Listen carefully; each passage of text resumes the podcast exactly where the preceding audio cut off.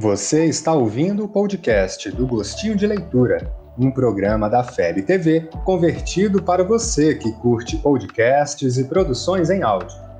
Essa é a nossa forma de transmitir esperança, conhecimento e alegria. Boa tarde, queridas amigas, queridos amigos. Está começando mais um Gostinho de Leitura. E é com imensa felicidade que vamos sentindo então as vibrações de Jesus, o nosso mestre, o nosso guia, o nosso modelo, sentindo a sua paz, a sua calma, a sua serenidade. E iniciamos o nosso programa aqui então com os amigos Geraldo e Pedro. Boa tarde, queridos amigos, Mai, Pedro, todos vocês que estão chegando já nos cumprimentos, estão conosco nessa presença agradável instrutiva e vamos ter hoje um gostinho de leitura muito gostoso, porque é um livro maravilhoso. Eu amo. é isso. Olá, gente. Olá, amigas, amigos. Estamos aqui mais esta quinta-feira, nesse horário tão especial. É, já, já temos amigos aqui de São Caetano do Sul, Bicas, Minas Gerais, Curitiba, Belém do Pará, Guaraí, Tocantins, Palmas, Tocantins, que coisa boa. Vamos aí chegando, nos reunindo aqui em torno dessa conversa sobre um livro espírita que realmente é muito especial, né, Mai? É, mostra o livro para a gente, Pedro. É, o é, livro é, de hoje falar. é Estude e Viva, um livro que produzido a quatro mãos do lado de lá e do lado de cá, né, Pedro? Exatamente. É um Pedir a produção para colocar a sinopse para gente. Isso. Dois dos mais conhecidos autores espirituais, Emmanuel e André Luiz, nos presenteiam com valiosos comentários sobre o Livro dos Espíritos e o Evangelho segundo o Espiritismo, com o objetivo de estimular e auxiliar o estudo seja ele individual ou em grupos sistematizados, dos ideais da doutrina espírita. Então, estude viva esse livro escrito então a quatro mãos, né, com as mensagens de Emmanuel são psicografadas por Chico Xavier e as de André Luiz por Valdo Vieira, não é? Comenta para a gente sobre, sobre o livro, sobre a estrutura, Geraldo. É só fazer um adendo aqui, só um adendo, Diga. é um livro que faz parte de uma coleção, né, Geraldo? a coleção ah, Estudando a Codificação, que tem cinco livros que vão estudar, comentar, refletir sobre a codificação kardeciana. Né? Começa com Religião dos Espíritos, que comenta o livro dos Espíritos, Seara dos Médiuns, que comenta o livro dos Médiuns, O Espírito da Verdade, que vai comentar o Evangelho segundo o Espiritismo, Justiça Divina, que comenta o céu e o inferno, e o quinto livro é esse aqui, que é o Estude Viva, que vai comentar a Gênese, não é isso, Geraldo? não, não vai comentar a Gênese, comenta o Livro dos Espíritos e o Evangelho ao mesmo tempo. É tão interessante, né, que nessa coleção não teve propriamente um estudo assim da Gênese como houve dos outros, mas alguns estudiosos dizem que o livro Rumo Certo e também o livro Roteiro, que são de Emmanuel, fariam esse estudo mais assim da abordagem que Kardec fez no livro A Gênese, não é? O Estude Viva, né, Pedro e Mai, é uma obra riquíssima, valiosíssima. Ela é tocante, é um dos livros. Eu sou um pouco suspeito assim, porque bibliófilo, né, aprendiz de quem gosta de livro, vai falar sempre é o livro preferido, mas esse, de fato, é um livro que me toca de muito perto. Ele é, é um livro especial.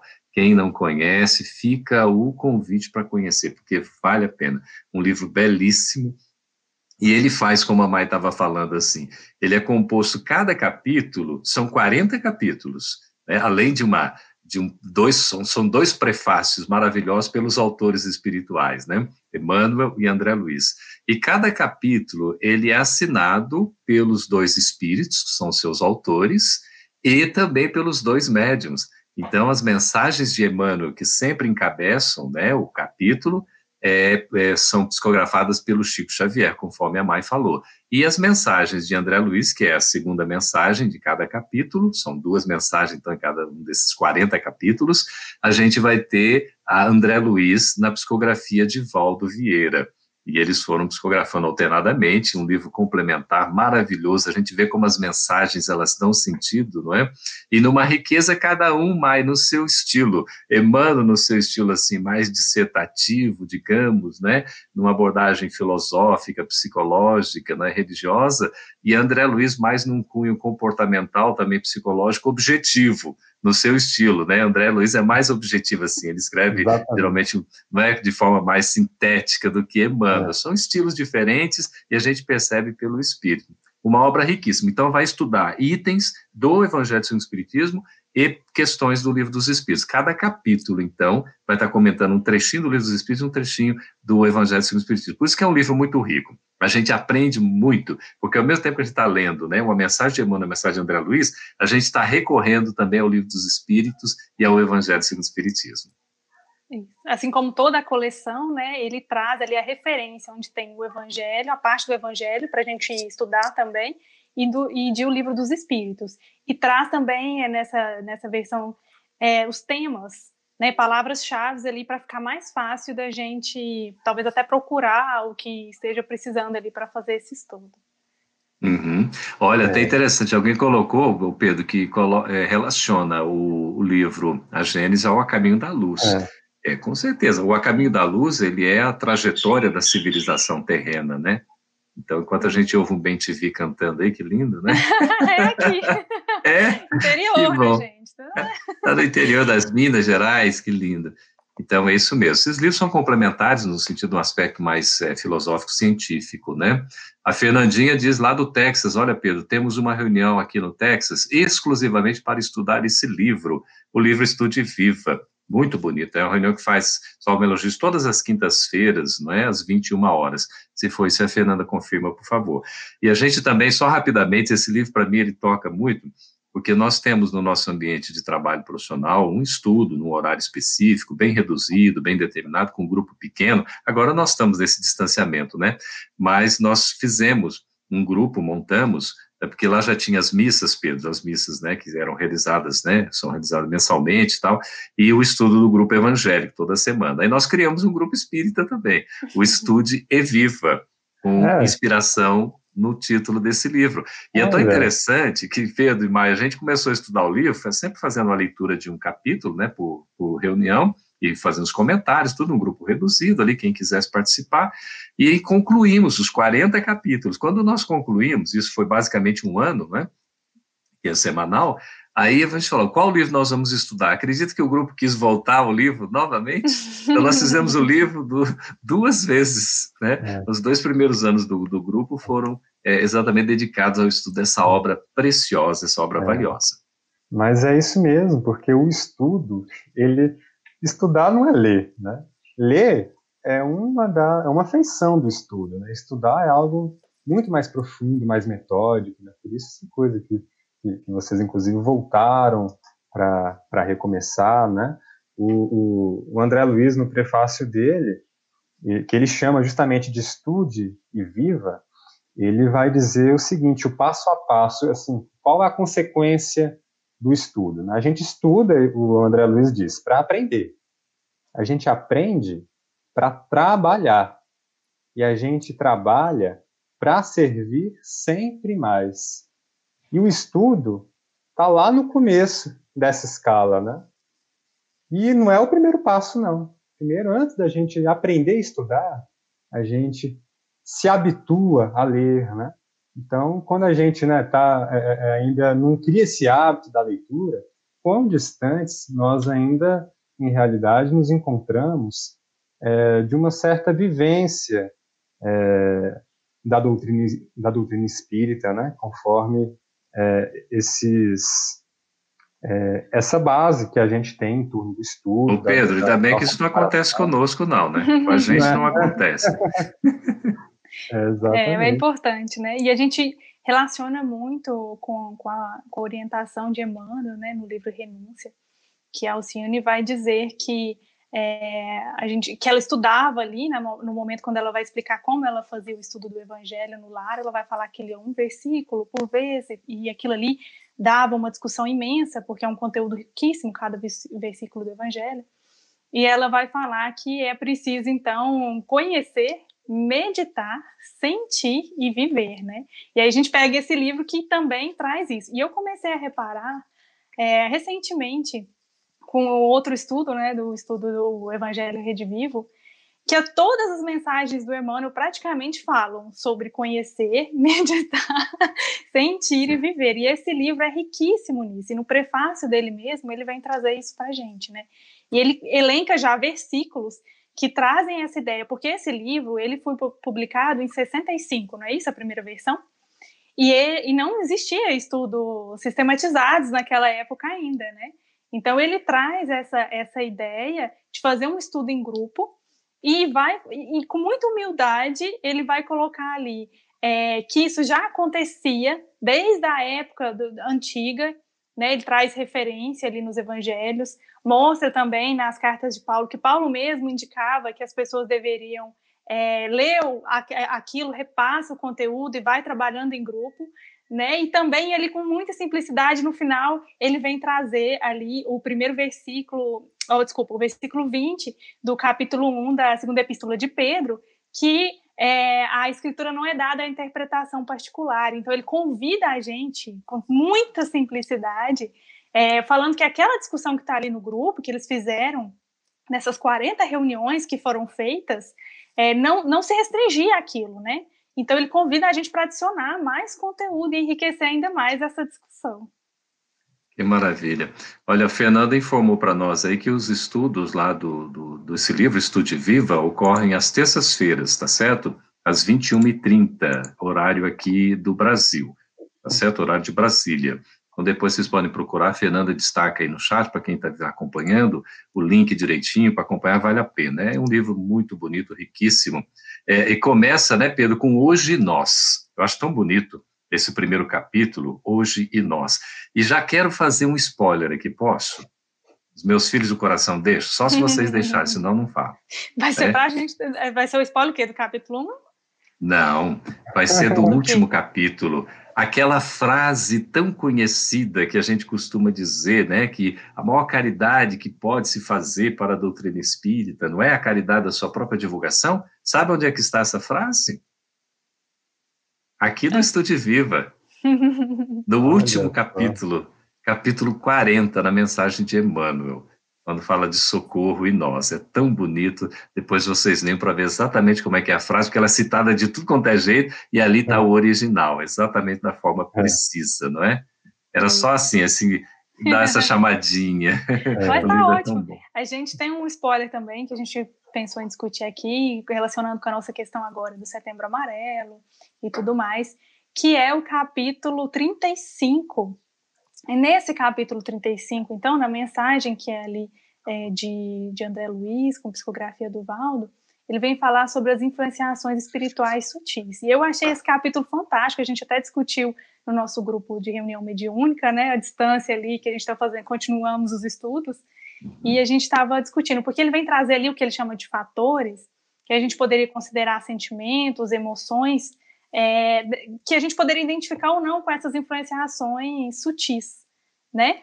Então, por exemplo, ele fala que é, aborrecimentos e manifestos por não encontrar semelhantes ou assuntos sobre quem ou o que descarregá-lo, indisposição inexplicável, ausência de ambiente íntimo para elevar, elevar sentimentos em orações, dificuldade de concentrar ideias. E ele traz ali uma lista que eu achei assim é. fantástica, né? Justo. É Pode aquela é, é Nós estamos falando de qual capítulo, já... meninos, para o pessoal acompanhar? Capítulo 35, 35. capítulo 35, okay. Na parte de André Luiz, Influenciações Espirituais Sutis. Tomem nota, gente, vale muito é. a pena, sobretudo para esse momento é. que a gente está vivendo aí do Setembro é. Amarelo, essa campanha, né, em valorização da vida, excelente. É, capítulo ele... 35. 35. 35, ok. O Geraldo ele trouxe no comecinho da, da fala dele, né, que o André Luiz ele é tem essa característica de ser bem pontual, bem conciso, assim, objetivo, né? E esse capítulo aqui, que ele traz no capítulo 35, o texto dele, é bem isso mesmo, é uma lista bem categórica ali, né, de, de situações em que você pode, se estiver passando por essas situações, pode mesmo estar com essa influenciação espiritual sutil, né? Ele, inclusive, começa de uma maneira bem chamativa, ele fala assim, sempre que você experimente um estado de espírito tendente ao derrotismo, perdurando há várias horas sem causa orgânica ou moral de destaque, avente a hipótese de uma influenciação espiritual sutil.